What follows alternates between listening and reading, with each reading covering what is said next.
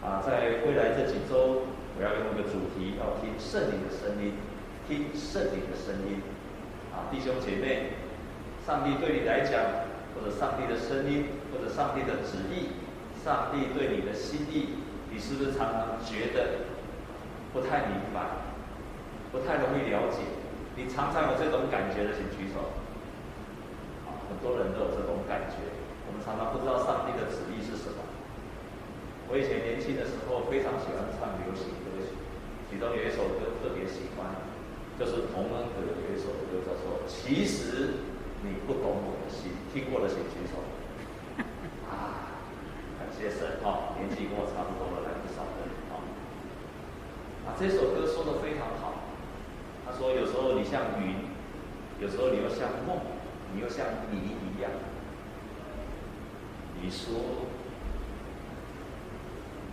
我像云，捉摸不定。其实你不懂我的心。你说，我像梦，忽远又忽近。其实你不懂。我的心，没有掌声鼓励一下？那有时候上帝的旨意，他说像云一样捉摸不定，还有像梦一样忽近忽远，又像谜一样总是看不清。但是亲爱的弟兄姐妹，神喜悦对我们说话，神喜悦我们明白他的心意。神甚至希望天天都跟我们说话，让我们明白他的心意。因为如果这一位神他没有对我们说话，那么，亲爱的弟兄姐妹，圣经可以收起。圣经真的可以收起来，因为圣经上所有的作者他写下的这些书，都是神对他的启示。神用各种的方式对他们说话，弟兄姐妹，圣经不是一本道德的教训的书，告诉你你该做哪里，你该做哪里，你要做这样，那变成一种道德的书了。圣经也不是教导你要怎么样做好人，那就跟我们一般读的书有什么不一样？圣经宝贵的地方，因为它是上帝的话语，它是上帝启示作者写下的。他是上帝跟那些写下这些书的人跟他说话，不管用的方式是什么，不管用的方式是什么方式的说话，但是很清楚的是上帝对他说话。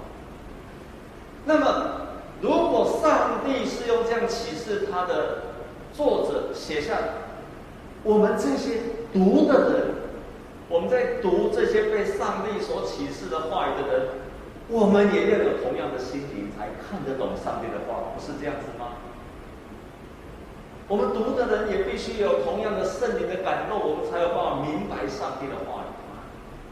我们来看圣经上怎么样告诉我们的。圣经上几乎你所认识的人，他们都听到上帝的对他们说话，他们都听见上帝对他们说话。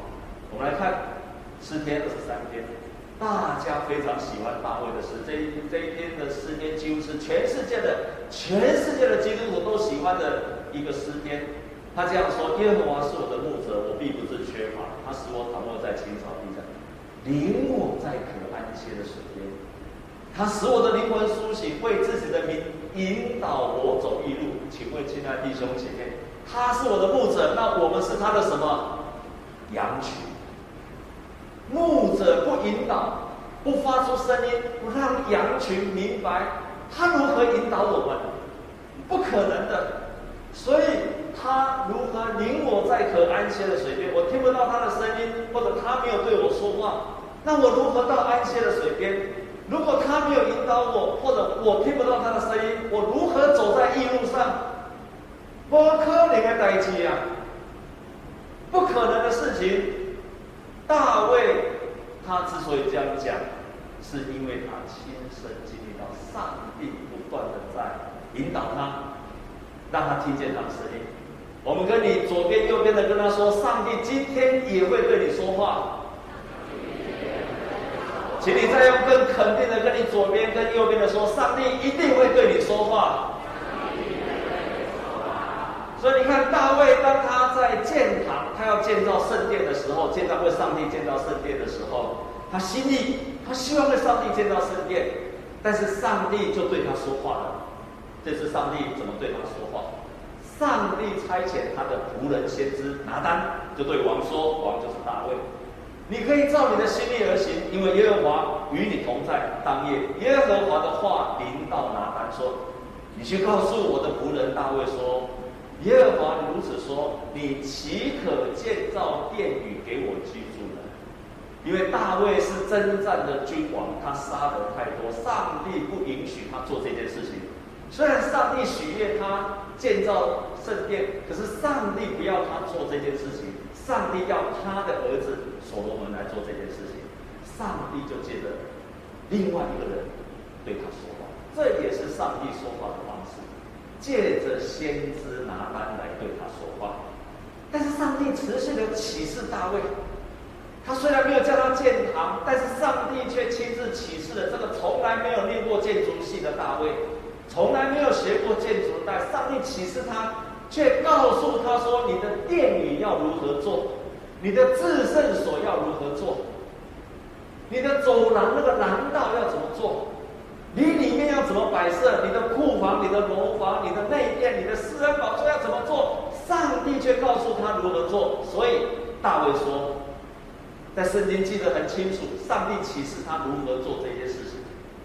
大卫就说：“这一切工作的样式都是耶和华用手画出来的，而且使我明白的。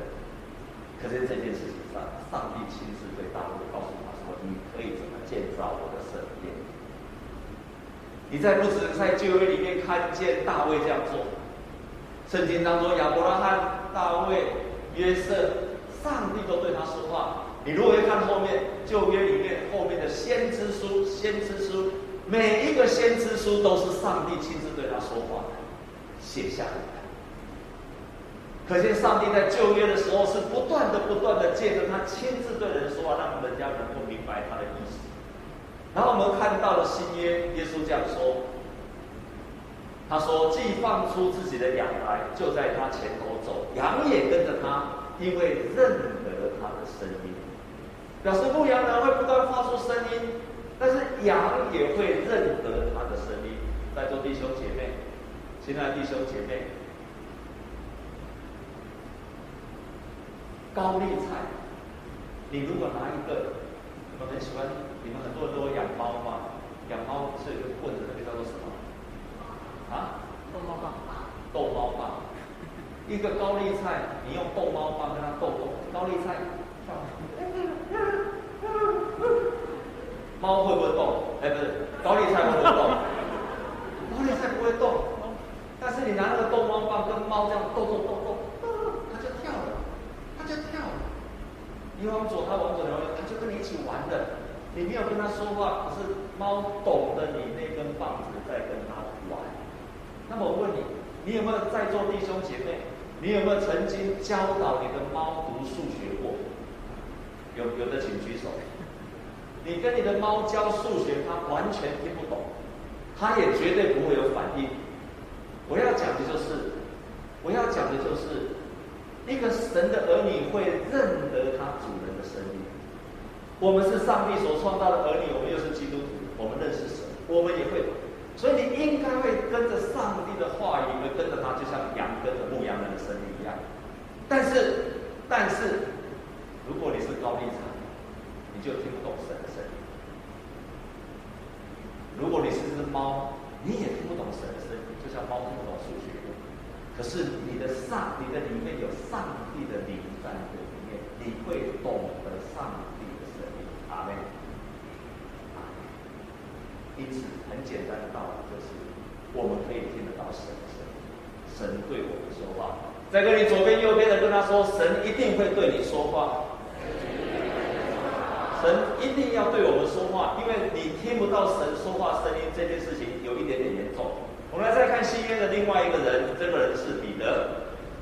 彼得有一天到了中午，肚子饿了，他在祷告的时候，然后发生了一件事情。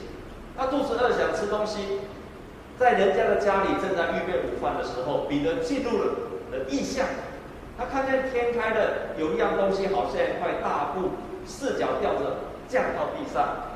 彼得看见了异象。他在祷告的时候，上帝让他看见了异象，这是上帝对他说话的方式。不止这样，里面有各种天上的飞禽、地上的爬虫和四足的走兽，然后有声音对他说：“彼得，起来，宰了吃了。”彼得就听见了，看见了异象，而且听见了声音。上帝对彼得说话，上帝对彼得说话，告诉他的心意。什么？这个世界上什么东西都可以吃。所以你是个犹太人，不要再拒绝其他外邦人。犹太人是很多东西可吃不吃的。但是上帝要让他明白一件事情：你们过去不跟外邦人接触，上帝给他看到这个异象，他开始接触了外邦人。上帝让彼得明白他的心，叫彼得去吃他过去不敢吃的东西。譬如说什么？彼得不敢吃什么？你知道吗？俄阿米索，因为俄阿对彼得来讲不亲近。彼得不吃什么？不吃猪脚，不吃卤肉饭，因为这是猪吃的，这不是猪吃的，这是猪。彼得不吃猪肉，但是上帝借着这个异梦、异象跟这个话语，让他明白，让他明白，这个世上所有的一切都是上帝所创造的。所以从新约、旧约，你都看见上帝，让他明白他的心意。就像羊听到牧羊人的声音，他就知道牧羊人是什么意思。我们在台湾有很多的教派，有一个教派叫做贵格会。贵格会的创办人叫做 George Fox。这个 Fox 有一天他心烦意乱，他没有平安，他想要认识神，但是不知道如何跟神和好。他在祷告当中，突然有一个声音跟他说：“有一个人，耶稣基督可以帮助。”就这样一句话，只有这样短短的一句话。有一个人叫耶稣基督，他可以帮助。当他知道这一句话是从上帝对他说的声音的时候，他那一刻完全明白了，他得到了喜悦。所以，亲爱的弟兄姐妹，上帝不仅仅是对旧约的人物、新约的人，也不会只有对牧者说话。上帝对所有一般的我们，那些充满自己性情的软弱的人，神一样说话。弟兄姐妹，你渴望神对你说话吗？神到今天仍然说话，那我们再跟左右的人跟他说，神一定会对你说话的。有一个生意人，他遇到了一个难题，这是一个真实的故事。在美国，有个生意人他遇到非常难，因为他承接了一个，他承接了一个保险公司，他很不喜欢接，这也不是他的专业，但是他一定要接，因为如果不接的话，他的股份在里面。这个公司如果倒了，他所有的股份都归零的，所以他不得不接下来。但是当他接下来，发现太累了，太忙了，而且都是赤字。同时他发现，他发现他要借钱四处碰壁，他要加班日夜打拼，而且又有财务危机，一大堆就拖拉库的这个公司的问题，刹那之间，刹那之间，他必须要去承担。有一天，突然他有个意念，他开车，他发现这个此时此刻，他想要从人间蒸发。如果他这个时候消失了，他就不用再去承担了这一切的压力。他就开车出城，随便到一个地方去，车子开开到一半，突然之间有个声音跟他说：“停到路边去。”停到路边去，他就顺着那个声音就停到路边。这时候，这个声音继续说话：“你知道我的儿子耶稣基督，当他在这个世界上，他的压力有？每一次他有压力的时候，他就转向我。你也要这样做，就这样一句话。你知道我的儿子耶稣基督，他在世界上的时候，他的压力有多大吗？每一次他遇到压力的时候，他就转向我。你也要这样做，就这样一句话，就这样一句话。神有时候给的声音就这样短短的一句话。可是人的话语跟神的话语不一样，人有时候说一直拖拉古维维，你都听不懂，你也不想听。但是神单单这一句话，就在那一天那一句话，他突然知道一件事情了：神与我同在，神与我同在。他就是把车子转向回去他的公司。那一天，他正在面对的二十二件困难的事情，就一件一件的处理完了。神的声音到今天仍然对我们说话，为的是安慰我们、鼓励我们、引导我们，如同牧羊人持续的引导他的羊一样。并不是你是牧师，你是特别的人，你超有信心的人，而是因为你有渴望时，神就对你说话，到今天仍然要说话。那上帝对我们说话的方式，是什么？经常我们看见的，上帝对我们说话的方式，最常见到有这四种，有这四种。第一种就是上帝的话语，也就是我们所读的圣经，这个是我们最常见到的上帝对我们说话的方式。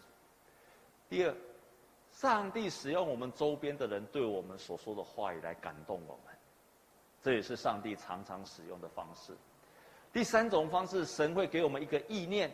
甚至给我们一个图像，在这个图像当中，我们明白这是上帝在对我们说话。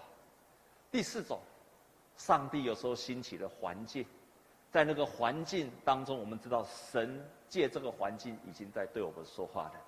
所以，上帝往往用这个四种、四种的方面来对我们说话，不管是哪一种，不管是哪一种，这四种当中的哪一种，神对我们说话。最常见的就是透过上帝的话，而且上帝的话中，圣灵来感动我们。这四种的方式都是圣灵来感动我们的。我们相信的是三一的神，圣父、圣子、圣灵。圣父、圣子、圣灵当中，与我们最亲近的就是圣灵，就是圣灵。那最常见的就是三位一体的神。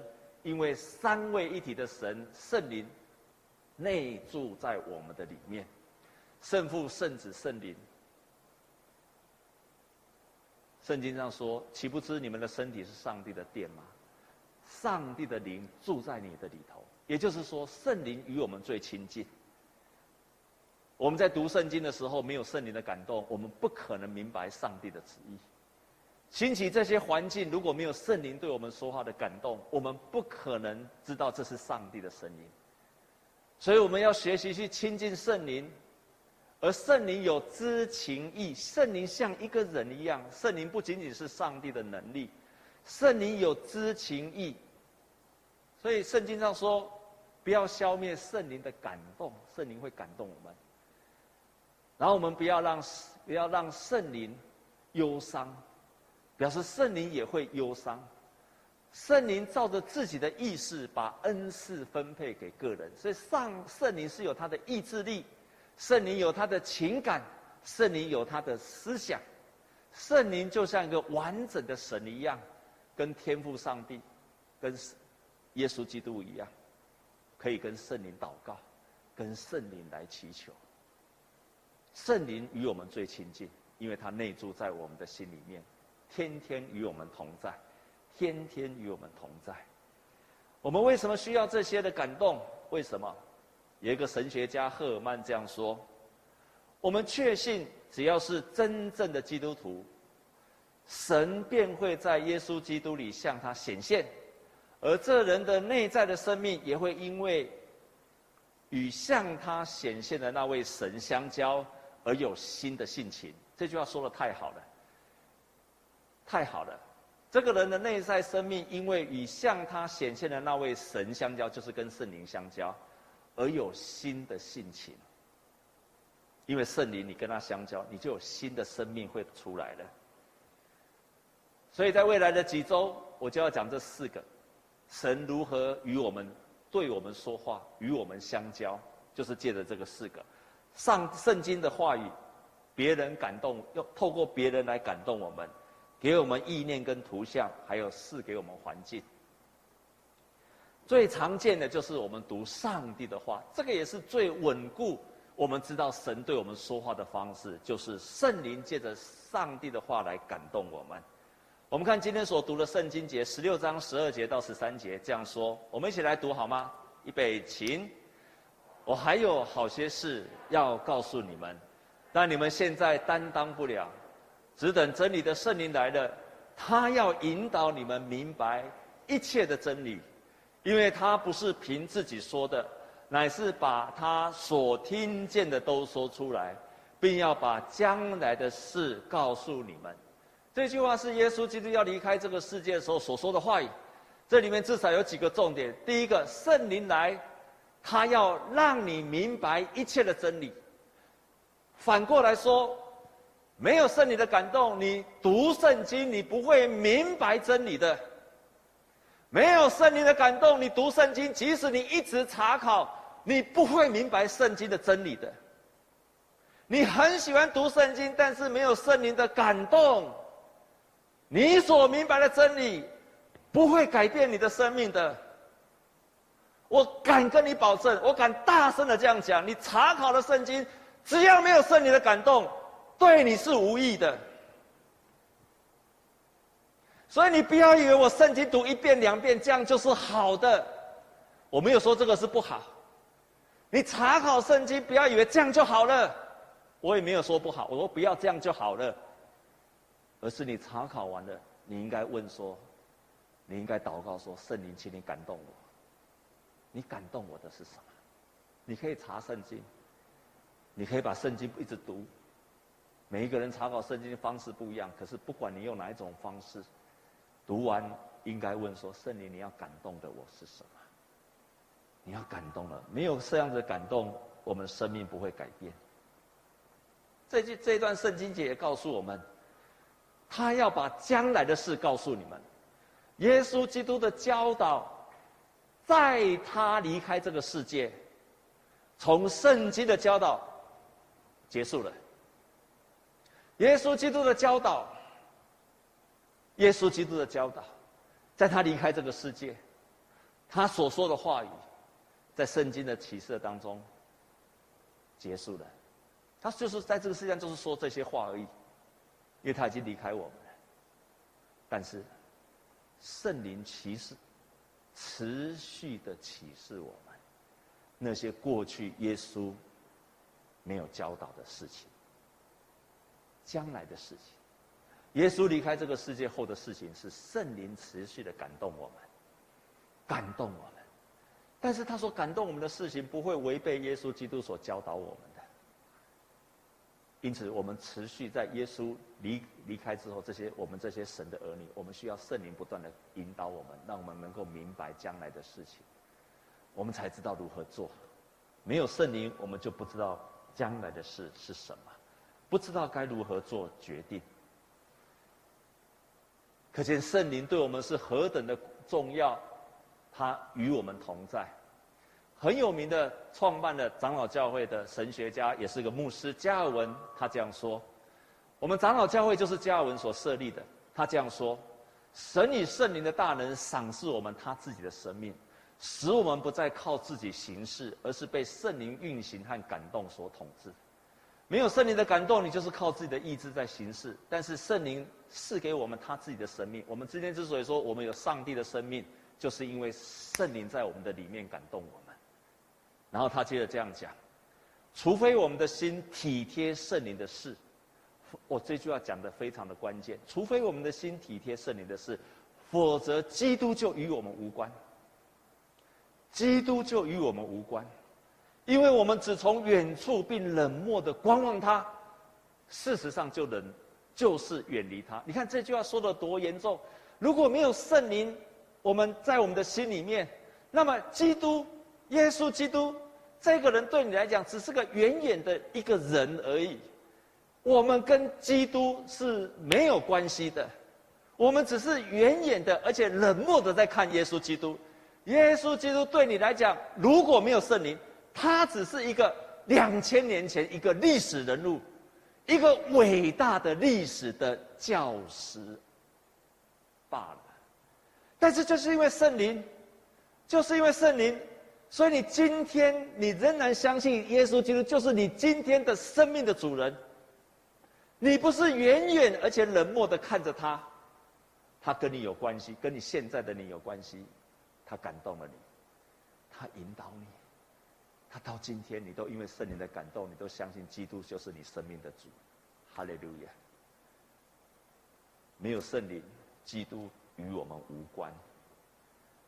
所以在我们今天所读的圣经也告诉我们，叫人活着的乃是灵，肉体是无益的。我对你们所说的话就是灵，就是生命。耶稣所说的话语带着圣灵的感动，就成为你的生命。耶稣所说的话语是圣灵的感动，话跟灵结合在一起，成为我们的生命的粮食，不单单只是一个教导而已，不单单只是一个教导。这个加尔文也继续这样说：除非圣灵在人的心里印证，否则人不会接受他。因此，借着众先知口说的话的同一位圣灵，必须渗入我们的心，而且来说服我们。他接着这样讲。若想用证据或理性来印证圣经，是完全错误的。我们应当借着圣经的教导，而这确信是借着圣灵的印证而得的。这是加尔文所教导长老教会的创办人。可见长老教会一开始就是非常看重圣灵的感动。你在读上帝的话语，如果没有圣灵的感动，你跟基督没有关联，他在我们的里面不会产生性情的变化。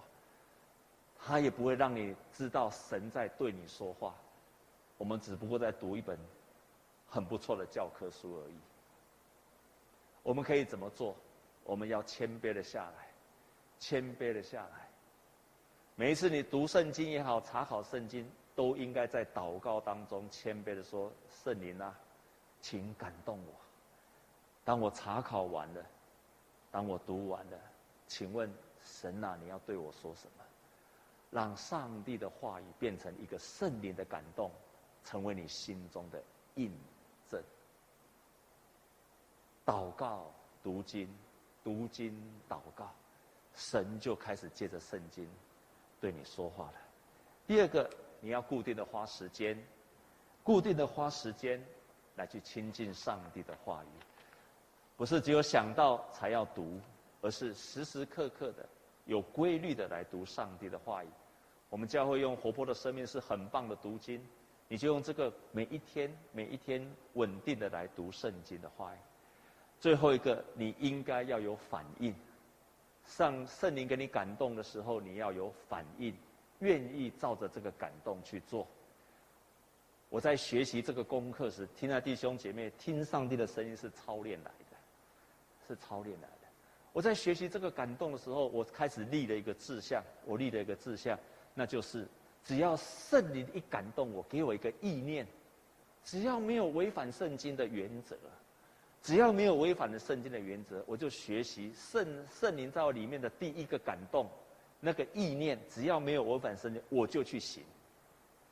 他要我做什么，我就去行。我是从这样开始操练学习，听上帝在我里面。上帝很少在我耳朵中跟我说话，说叶启祥，你给我去干什么？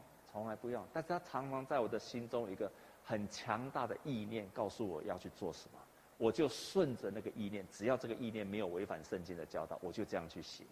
我感觉到，我体会到，当我这样操练时，神不断的祝福我，带领我，许多困难的抉择就帮助我。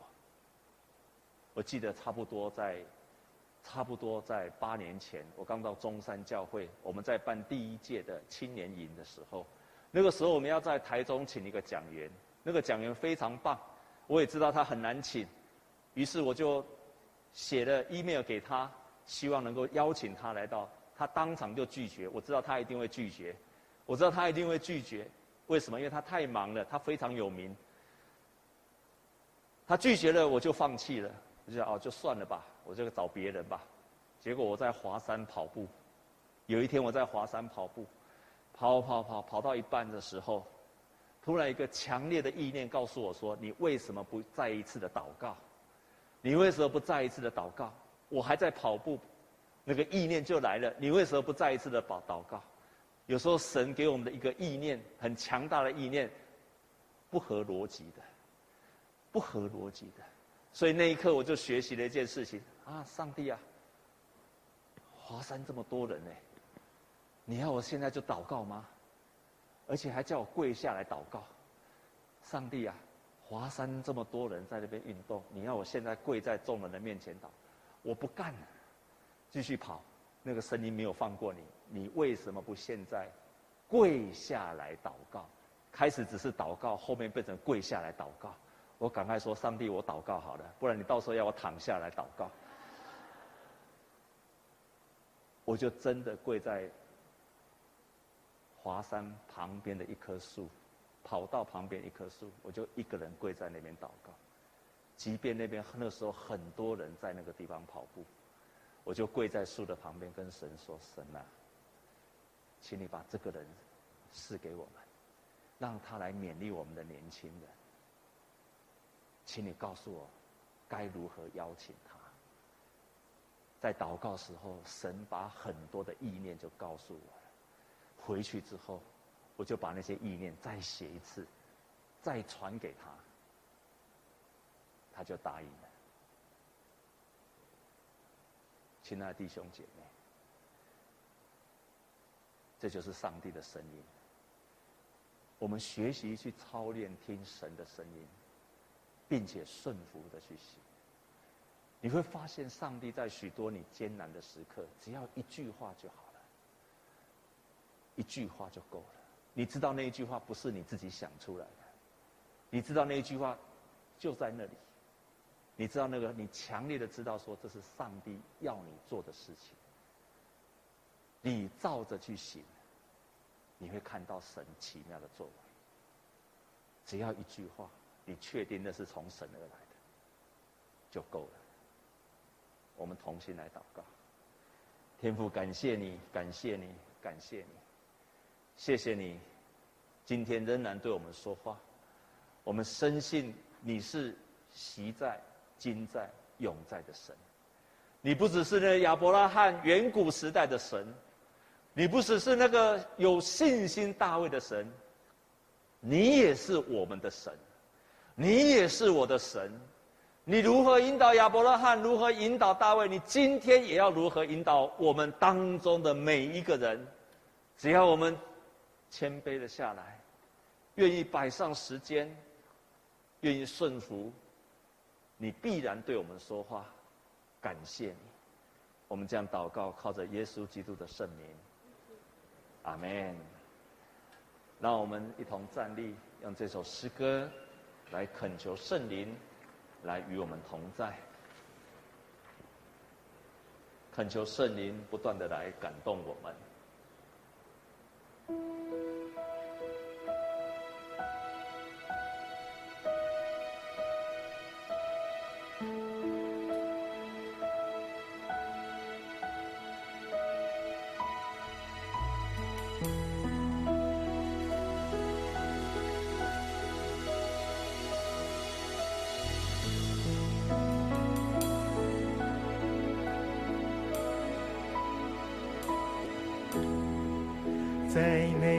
事物能与你相比，活泼的盼望超越全世界，你同在里。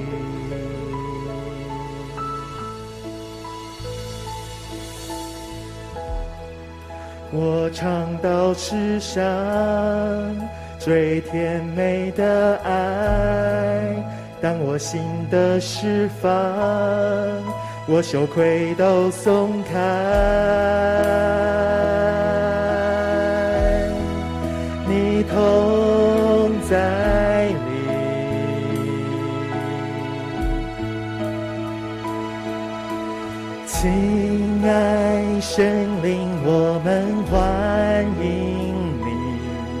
充满着氛围，浇灌在这地，我全心渴慕你荣耀降临，完全降服于你的同在里。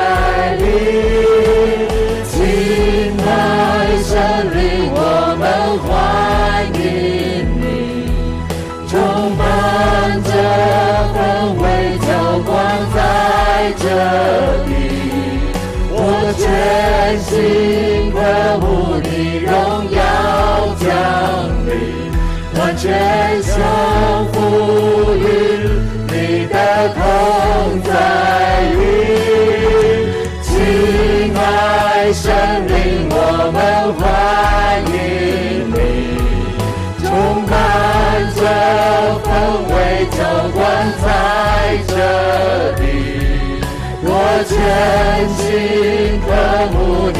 荣耀降临，完全降服于你的同在里，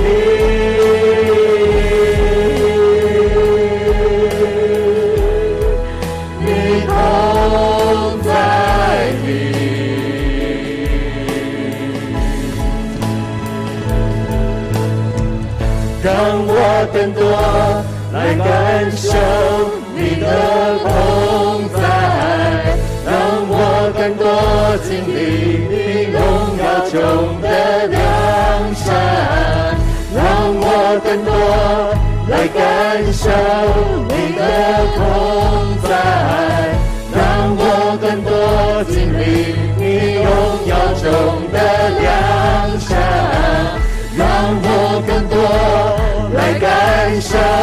你的同在。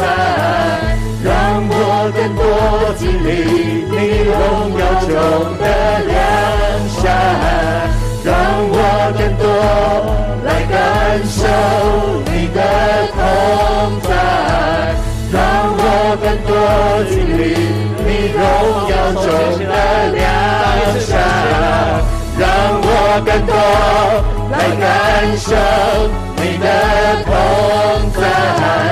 让我更多经历你荣耀中的良善，让我更多来感受你的同在，让我更多经历你荣耀中的良善。亲爱的弟兄姐妹，让我们跟神求神啊，我渴慕你。尤其你现在正在面对到许多的抉择，跟神求说，只要一句话就好了。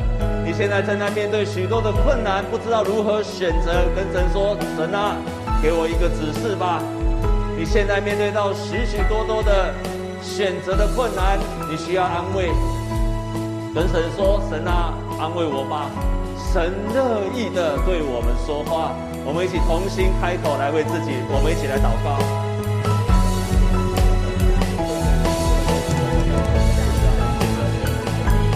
赐下恩典跟能力，赐下圣灵的感动，赐下话语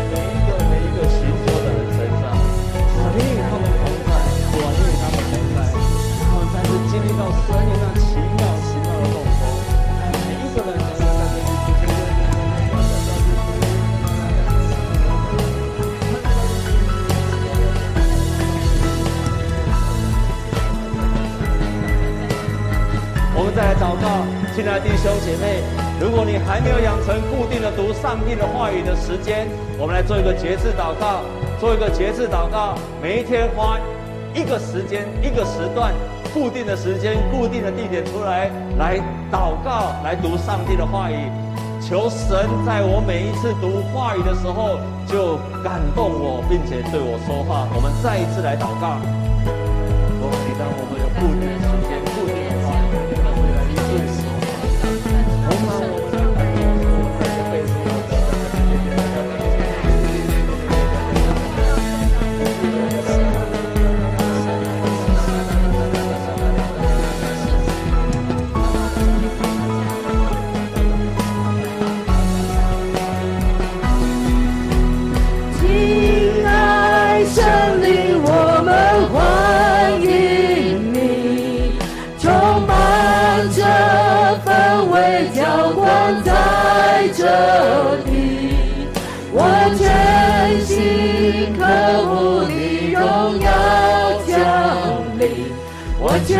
相赋予你的同在听。